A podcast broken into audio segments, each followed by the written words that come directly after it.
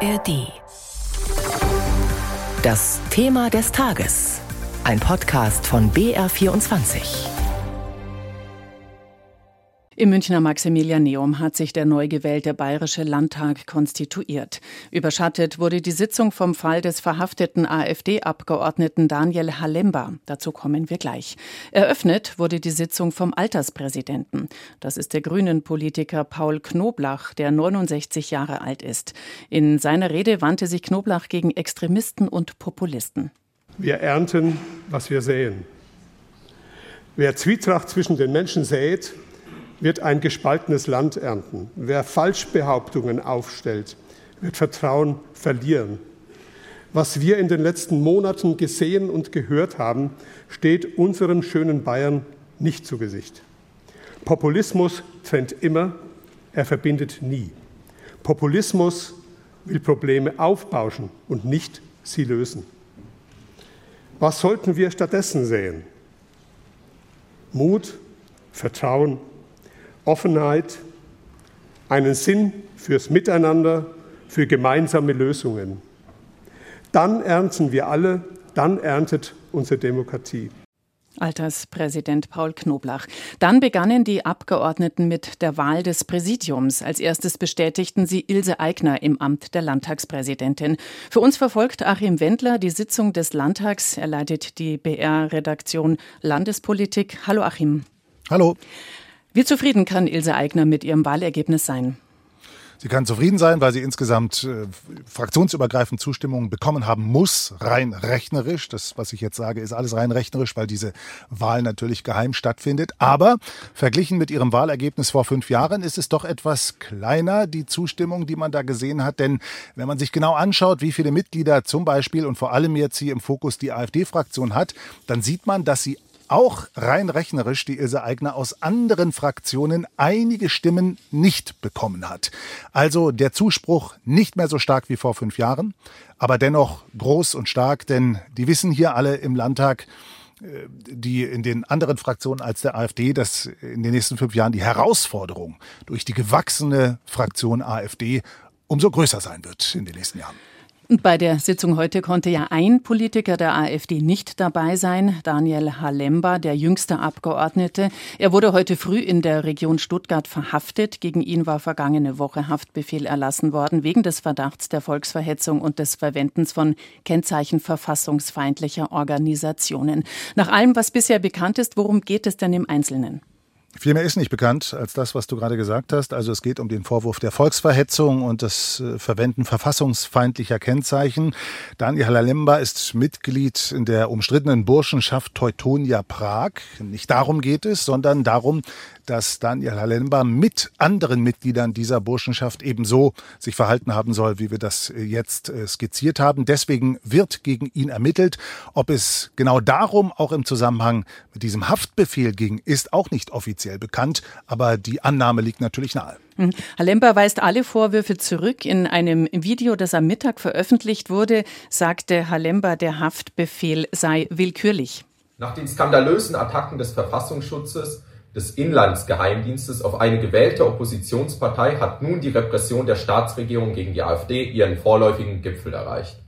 Man wollte mich, einen gewählten Landtagsabgeordneten, drei Tage vor der konstituierenden Sitzung mit einem völlig willkürlichen Haftbefehl einsperren. Das ist ein weiterer trauriger Höhepunkt der Jagd der CSU auf die demokratische Opposition. Doch wir werden uns auch davon nicht unterkriegen lassen. Unser Volk wird dieses Schauspiel durchschauen und schon bald den notwendigen Machtwechsel in der Politik herbeiführen. Achim, wie hat die AfD-Fraktion darauf reagiert, auf den Fall? Indem sie das aufgegriffen hat, was wir eben gerade gehört haben von Daniel Alemba. Es handelte sich um eine politische Inszenierung. Die Fraktionsvorsitzende Ebner Steiner ist sogar so weit gegangen, dass sie in einer Pressemitteilung äh, gesagt hat, Ilse Aigner als Landtagspräsidentin hätte den Haftbefehl gegen Halemba verhindern sollen, damit er hier hätte im, Auf, äh, im Landtag auftreten können.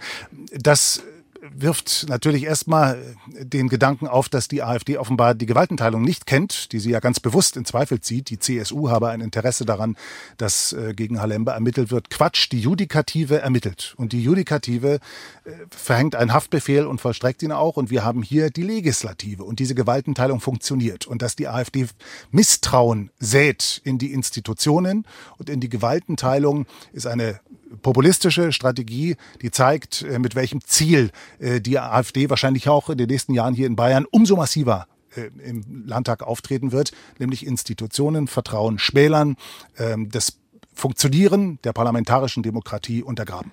Ilse Aigner hat ja in ihrer Ansprache nach ihrer Wahl dazu Stellung genommen. Was hat sie gesagt? Sie hat auch äh, darauf hingewiesen, dass die Ermittlungsbehörden unabhängig davon arbeiten, was der Landtag gerne möchte und nicht möchte.